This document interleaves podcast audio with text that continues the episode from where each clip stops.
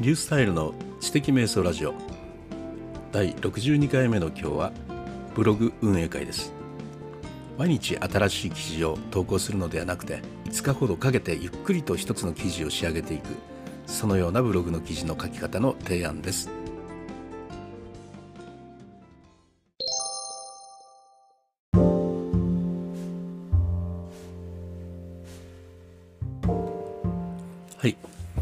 ブロガーをやっているリュースタイルとしてはですね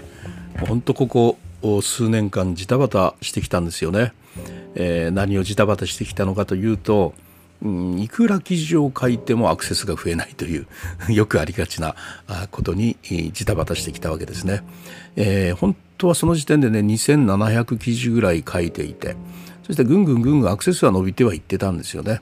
で2000そうですね12年か2014年ぐらいかそれまではねアクセスがぐんぐん上がっていてその頃にまあ1日のアクセスが1000のを超えたんですがそれからあと5年間ですね全くそれからアクセスが上がらなくなってしまったんですね。で記事を書けば書くほどねアクセスが上がるというようなあの大体一般的にそう言われるじゃないですか。でもそれがねフロー記事つまりあの日記的なねどんどん流れていくような記事だったらそういうわけではいかないんですけど、まあ、ロングテールに検索される記事長く読まれる記事そういうようなストック記事っていうんですけどそういうのを書いていればねそれが資産になって長く検索されると読まれ続けるとそのようなことを信じてやってきたんですが実はそうじゃなかったということを前回のね61回のポッドキャストで、えー、お話ししたところなんですね。アナリティクスで見てみるとあの書いた時1ヶ月ぐらいは読まれるけどもその後ほぼ読まれないまま何年も経ってる記事っていうのがごちゃまんとあったということで。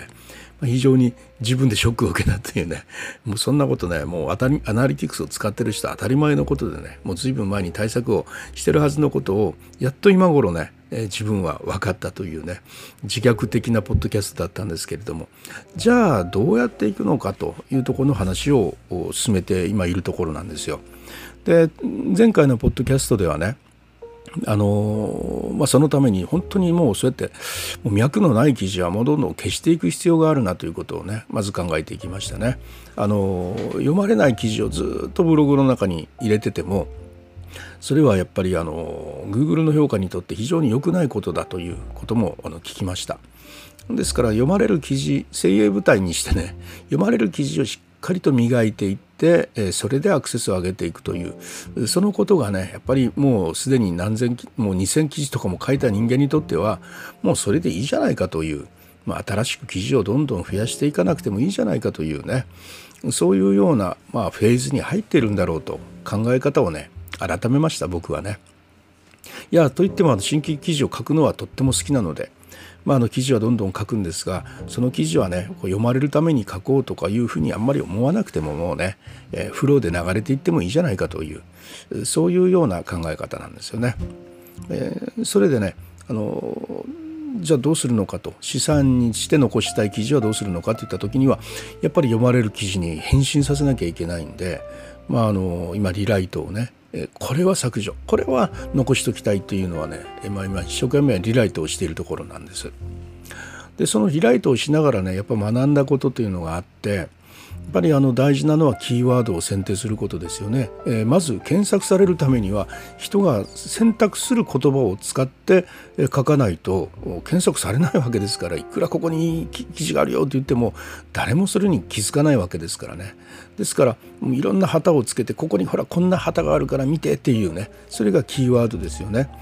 でそのキーワードを実際どうやって調べるかということについてねあのいろいろなツールがありますよね。あの関連キーワードツールとか、まあ、今度ラッコツールっていう名前にちょっと変わったみたいですがそれとかねグッドキーワードとかねそういうので、え、メインのキーワードプラス何々というね複合キーワードというものが実際に使われている複合キーワードというのを見つけ出してくると。でもそれだけじゃ本当にそのその複合キーワードがねたった1回使われたのかそれとも月間何万個も回も使われているのかとそういうことを知らないとたった1回しか使われてない言葉でね記事書いても検索されませんからね。ですからあいわゆるこう月間ね月間1,000回ぐらい使われてるんだったらその記事を使ってタイトルを書くことにはとても意味があることなんでじゃあそれを調べるにはどうするかというとキーワードプランナーというのを使ってね、えー、調べるとその複合語が月間ね、1000から1万とかね100から1000みたいな感じで教えてくれるわけですよね。でそういうのとから自分の書いた記事リライトすべき記事にちょうど合うものを持ってきてでタイトルを付け替えるというそういうようなことがやっぱ大切になってくるわけですね。で見出しとかはあの実際にあのサーチコンソールとかねでその記事の検索語を見てみますとね過去にその記事がどういう検索語で流入があったかとかも分かりますのでそうやって調べてみますとえこの検索語については記事に書いてないなと思うことがあるんですよ。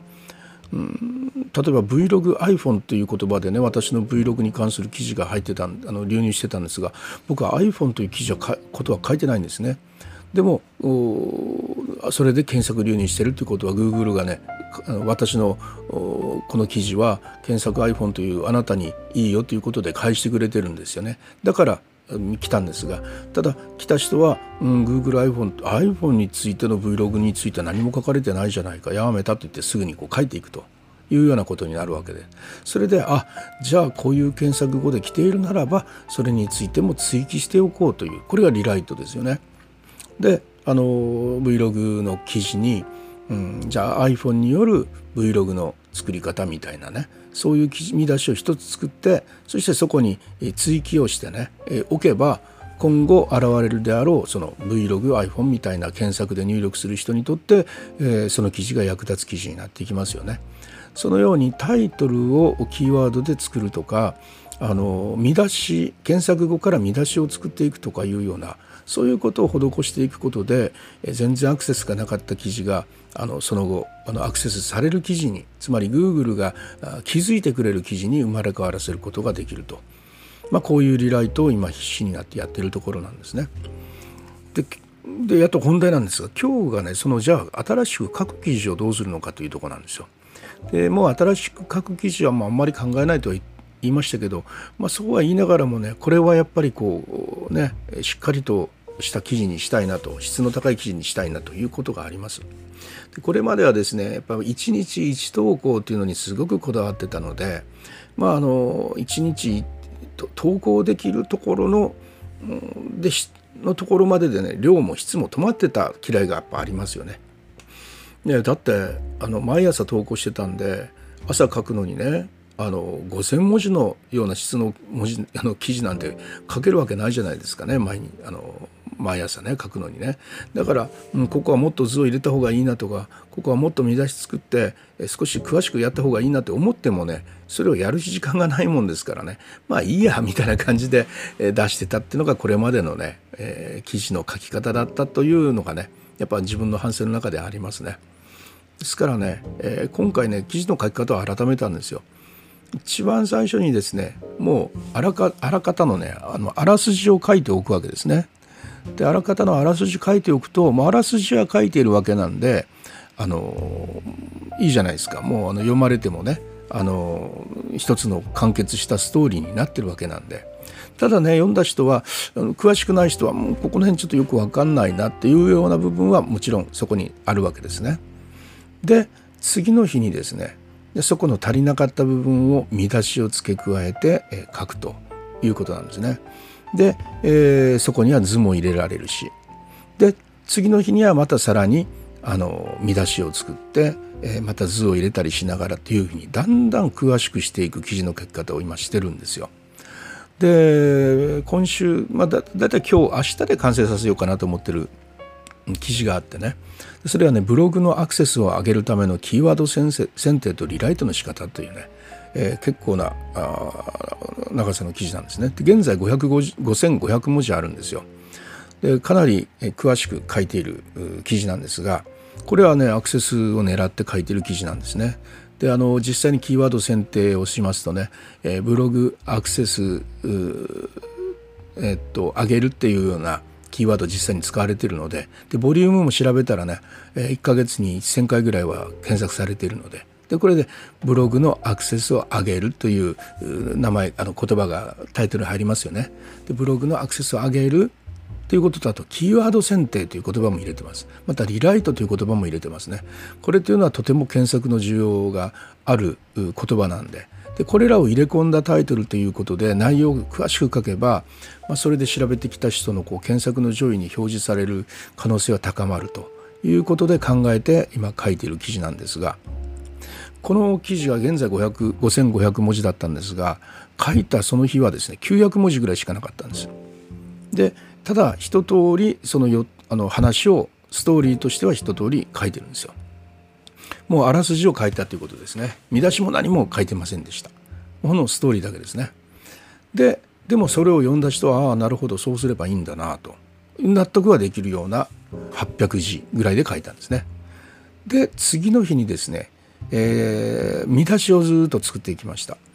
であのこれについてはこの見出しこれについてはこの見出しということですね。でそれも見出しもですねキーワードの選定の中で使われている言葉を使っていくんですよ。あのキーワードあのグッドキーワードによるけあの探し方とかですね。キーワードプランナーによる検索ボリュームの見つけ方みたいなね。関連語に出ているような言葉を使って見出しを作っていくわけですね。でそれを2日目ぐらいにやってそして1つ目の見出しを少し言葉を追記して詳しく書きました。また図も入れましたね、えー、そして3日目4日目とですね見出し付け加えた見出しの中に詳しく文を書き加えていってそして、え図を繰りあの書くということを繰り返して、まあ、5日かけて、えー、5500文字のまあ、一応見られる記事を作ったとだから初心者の方がそこを見られてもなるほどなるほどと分かるように、まあ、あのここはアナリティクスの使い方を少し詳しく図で示そうみたいなことを、まあ、翌日にやったりとかすることでどんどん記事が充実していくわけですね。まあ、このようにあの5日間かけて一つの充実した記事を書くというそういうようなもう考え方に僕はもう改めました。あのじゃあそのなんでそのちょっとずつちょっとずつ、ね、小出しにしていくんだと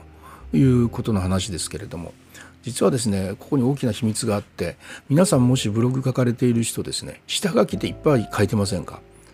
ね、途中だから下書きにしようということででダッシュボードの中には下書きがねごちゃまんと入っていると。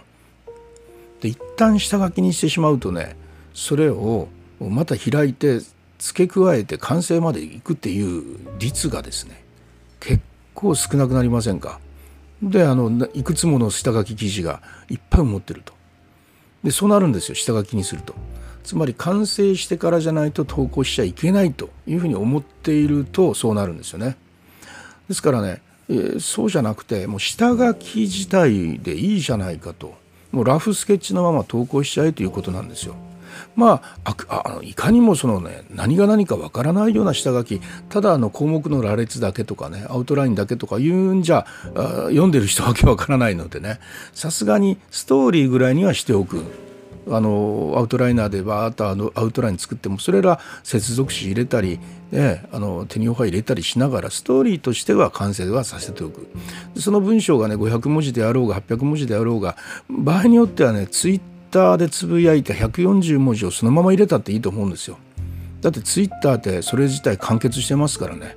あの小さな知的生産って私言ってますけれどもツイッター自体完成あのもうそこで完成されたものですからたった140でもいいんでそれをあの後悔すればいいんですよ。そしてえ次の日に少しずつ少しずつそれをじあのじわじわじわじわと追記していくそういうようなやり方をするとねあの何がいいかといったら下書きは当然増えないというのもあるしほんのちょっとの思いつきも確実にブログの記事になるというそういう良さもあるしさらにですねあの早くからインデックスされるので Google にね、えー、それを毎日毎日手を止めずに編集してリライトして追記していくことができる良さがあるんですよね。つまり Google から見れば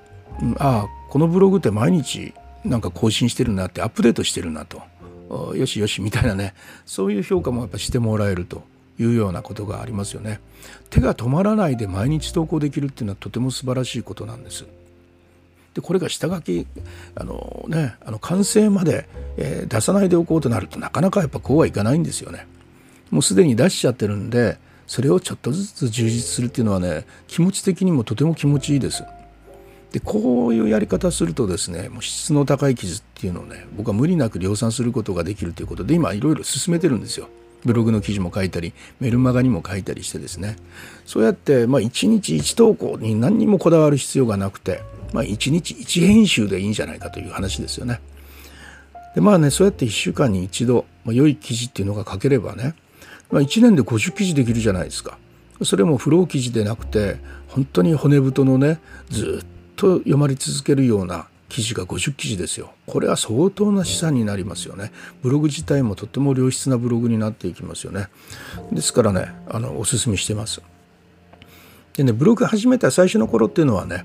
記事を増やすというのはね大切なことなんでもう1日1投稿ぐらいでどんどんどんどん質をあまり考えずにね、えー、どんどん追加していったっていいと思います。もうどんどん新規記事を書くというのはねあると思います。もうどうしても時間なければさっき言ったようなツイッター140文字だっていいと思うんですよ。そうやってどんどん記事を増やしていればあこんな毎日編集してる記事があるあのブログがあるぞって Google が気づいてくれてね。でインデックスどんどんしていってくれるんで右肩上がりにぐんぐんぐんとアクセス上がっていきますね。でもそうやって増やしていってももう100記事になったら一旦落ち着けと。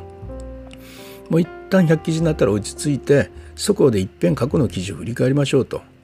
もう100記事もあったらある程度のアクセスはねまあ、あの日に3040ぐらいのアクセスっていうのは、まあ、ある程度安定してあるようになるので